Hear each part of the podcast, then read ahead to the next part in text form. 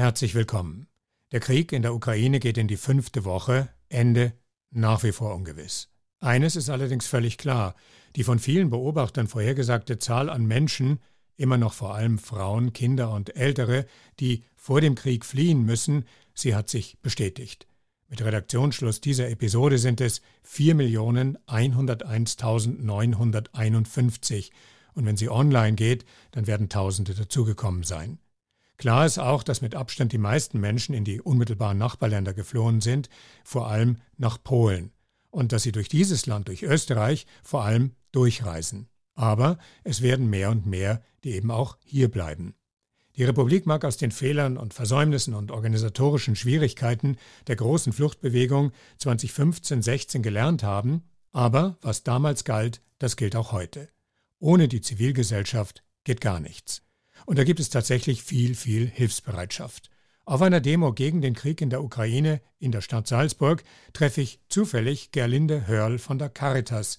Sie leitet hier den Fachbereich Migration und Chancen. Die Gelegenheit, um spontan mit ihr ins Gespräch zu kommen über Menschen auf der Flucht aus der Ukraine, was war, was ist, was sein wird und was beides bedeutet hier vor Ort, Migration und Chancen.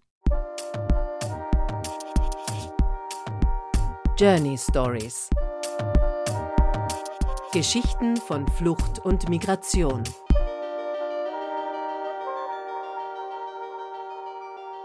Es gibt natürlich bereits Flüchtlinge aus der Ukraine in Salzburg, aber es sind nicht viele. Weil die Leute noch woanders hin wollen weil die Leute entweder noch woanders hin wollen oder weil die Leute noch in den Nachbarländern, also in den nächsten Nachbarländern der Ukraine zuwarten. Zum einen, weil ihre Männer noch vor Ort sind, in der Ukraine kämpfen, weil sich ähm, Frauen, Kinder, Eltern nicht so weit voneinander entfernen wollen, zum anderen aber auch deshalb, weil viele noch hoffen, dass sie zurück können, dass sie relativ rasch wieder zurück können und je weiter man weg ist, umso schwieriger ist es, wieder zurückzukehren. Das ist die eine Seite der Wahrnehmung. Die andere Seite der Wahrnehmung ist, ob das Land, in das Sie dann zurückkehren könnten, noch Ihr Land ist. Das ist genau die Frage. Die können wir leider in keinster Weise beantworten. Wir wissen nicht, wie es weitergehen wird. Wir wissen nicht, wer letztendlich die Ukraine regieren wird. Wir wissen nicht, wie und ob die Ukraine noch existieren wird danach, ja. Und möglicherweise ist da die Vertriebenenrichtlinie, die jetzt die Europäische Union äh, erlassen hat, natürlich eine erste Hilfe. Und es ist ja ein historisches Ereignis, dass es das gemeinschaftlich aller EU-Mitgliedstaaten gibt, aber möglicherweise greift sie zu kurz. Würden Sie sich der Vermutung anschließen, dass wir gerade erst den Beginn einer Flüchtlingsbewegung gesehen haben? Ja, das sehe ich auf alle Fälle so. Ähm, bei all dem, was jetzt passiert, bei all dem, was jetzt zerstört wird, kann man sich in weiterer Folge nicht vorstellen, dass dann Menschen sehr rasch wieder zurückkehren können, dass so rasch wieder aufgebaut wird. Und äh, was wir alle miteinander nicht wissen und äh, hoffentlich kommt es nicht dazu, aber so wie man ja auch schon einige äh, Experten und Expertinnen, äh, politische Expertinnen ähm, der Ukraine und Russlands gehört hat, weiß man nicht, wo hier gestoppt wird, ob die Ukraine genügt oder ob sich äh, diese Aggression möglicherweise auch noch auf Nachbarstaaten ausdehnen wird. Diese Aggression, von der Sie reden, und die Hilfsbereitschaft sind zwei Seiten einer Medaille, aber es ist ja immer alles beides gleichzeitig da. Was spüren Sie aus der Zivilgesellschaft heraus, äh, jetzt im Moment hier in Salzburg, wo wir gerade reden? Es ist unglaublich. Also so viel an Unterstützung, die da in der letzten Woche allein bei uns in der Caritas angeboten worden ist.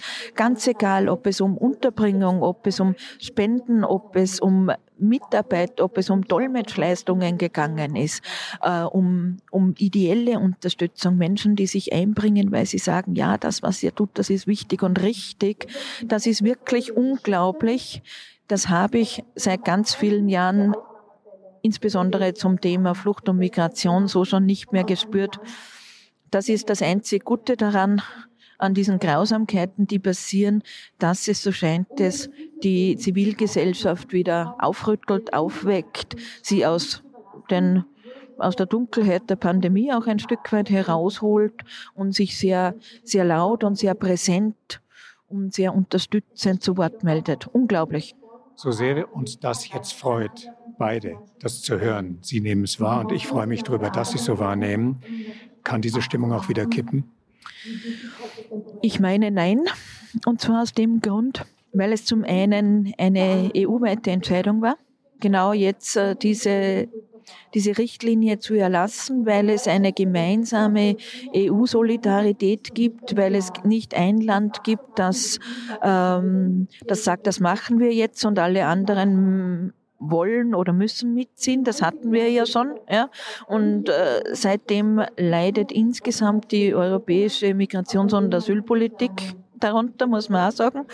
Ähm, es gibt also diese, diese gemeinsame Entscheidung dazu. Deshalb glaube ich das nicht. Die EU-Richtlinie richtet sich an Vertriebene. Da reden wir noch nicht von, von Asylberechtigten, sondern wir reden einmal von Vertriebenen. Das heißt, letztendlich lässt man sich auch noch ein Schlupfloch offen. Jetzt habe ich auch schon viele unterschiedliche Stimmen aus der Ukraine gehört von Menschen, die sagen, ja, Menschen werden fliehen und müssen auch fliehen, geht gar nicht anders. Aber glauben Sie nicht, dass sie dort, wo sie aufgenommen werden, auch bleiben. Sie wollen unbedingt wieder zurück. Also man wird sehen, wie sich das entwickelt. Und deshalb glaube ich nicht an diese, an diesen Rückbau des zivilgesellschaftlichen Engagements und der Solidarität.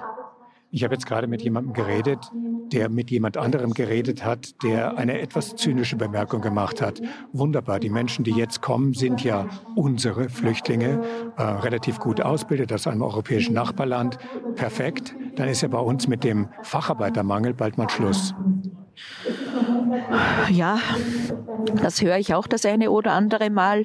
Sagen wir so, ich gehe davon aus, dass uns allen miteinander es bedeutend lieber wäre, dass unser Herz freudig wäre, wenn wir weiterhin anderweitig auf äh, Facharbeiter und Facharbeiterinnen zugreifen könnten und das nicht aufgrund eines schrecklichen Ereignisses wie des Krieges passieren muss.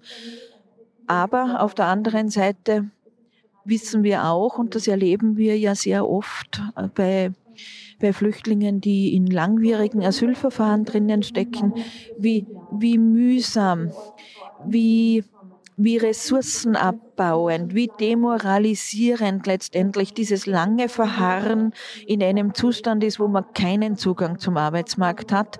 Jetzt kann man sagen, möglicherweise unabhängig von, vom Auslöser dessen, warum Menschen da sind. Aber möglicherweise ist das tatsächlich eine Win-Win-Situation. Nicht deshalb, weil wir dann so viele Fachkräfte bekommen, sondern tatsächlich auch deshalb, weil die Menschen in der Zeit des Wartens, in der Zeit des Vertriebenseins tatsächlich auch etwas tun können, ihre Ressourcen erhalten können, möglicherweise auch eine gewisse Ablenkung finden, selbsterhaltungsfähig sind. Das ist ja immer das, was wir auch im Zuge der europäischen, aber auch der österreichischen österreichischen Asylpolitik bemängeln. Was natürlich nicht passieren darf, was aber jetzt bereits schon passiert ist, an der polnisch-ukrainischen Grenze. Wir haben ja vor kurzem in Bezug auf die von ähm, Lukaschenko gesteuerten Migrationsbewegungen gesehen, wie die polnische Armee aufgefahren ist, um diese Bewegung zu stoppen. Jetzt gibt es sozusagen die Situation der offenen Tür und der offenen Arme. Äh, ich will das eine nicht gegen das andere ausspielen. Dass es jetzt Hilfe gibt, ist gut. Gleichzeitig gibt es aber Berichte über Geflüchtete aus anderen Kulturen, die auf einmal an derselben Grenze, wo die anderen willkommen geheißen werden, abgewiesen, schlecht versorgt oder schlichtweg ähm, abgelehnt werden. Hm. Diese Berichte habe ich auch gehört. Ich habe Gott sei Dank auch andere Berichte gehört, dass es dann auch wieder die offenen Grenzen gab. Aber Sie haben völlig recht. Und auch die EU-Richtlinie beschreibt das auch so, dass Menschen, die Drittstaatsangehörige, die in der Ukraine einen Schutzstatus erhalten haben, für die gilt die Vertriebenenrichtlinie auch, ebenso für ihre Familienangehörigen. Bedauerlicherweise für Menschen, die in der Ukraine gearbeitet haben, in der Ukraine studiert haben, gilt diese Vertriebenenrichtlinie nicht. Das heißt, wenn diese Menschen nicht nach Hause zurückkehren können, und das wird bei einigen tatsächlich der Fall sein, denen bleibt bedauerlicherweise zurzeit nur der Weg über das Asylverfahren, aber das steht ihnen offen. Somit steht ihnen dann in weiterer Folge auch eine ähnliche Versorgung wie den Menschen aus der Ukraine zu, ohne den freien Zugang zum Arbeitsmarkt, weil es den halt so in, für Asylwerbende in Österreich nicht gibt. Das ist die eine Möglichkeit und somit kann auch Schutz gewährt werden. Das andere wäre die Möglichkeit, wenn es für die betroffenen Menschen möglich ist, sie dabei zu unterstützen, dass sie in ihre Heimatländer zurückkommen. Aber ja, da gibt es tatsächlich äh, definitiv auch den Unterschied, der in der EU-Richtlinie festgeschrieben ist. Sie nehmen ja als Caritas beides wahr. Sie nehmen die Situation wahr, die dazu führt, dass Menschen auf der Flucht sind, dass sie hierher kommen. Sie nehmen wahr, wie groß die Welle der Hilfsbereitschaft ist. Also beides nebeneinander.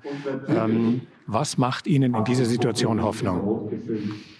Mir macht Hoffnung, dass sich hier die Zivilgesellschaft einbringt. Mir macht Hoffnung, dass hier nicht nur Menschen aus der Ukraine sind, sondern auch Menschen aus Österreich, aus anderen Nationalitäten. Ich meine, dass ich auch schon unterschiedliche andere Asylwerbende hier gesehen habe, die alle miteinander wissen, was es bedeutet, aus Ländern zu fliehen, in denen Krieg herrscht. Überall dort, wo sich die Zivilgesellschaft äh, aufmacht, auf den Weg macht, anders verhält, als es möglicherweise von von einem sehr, sehr strengen, einem sehr autoritären Regime erwartet wird, das, das macht mir Hoffnung und, und die habe ich ganz bestimmt immer noch. Genau das macht Hoffnung, dass es über, über Regime hinweg in der Zivilgesellschaft diese Brücken gibt. Und an die glaube ich.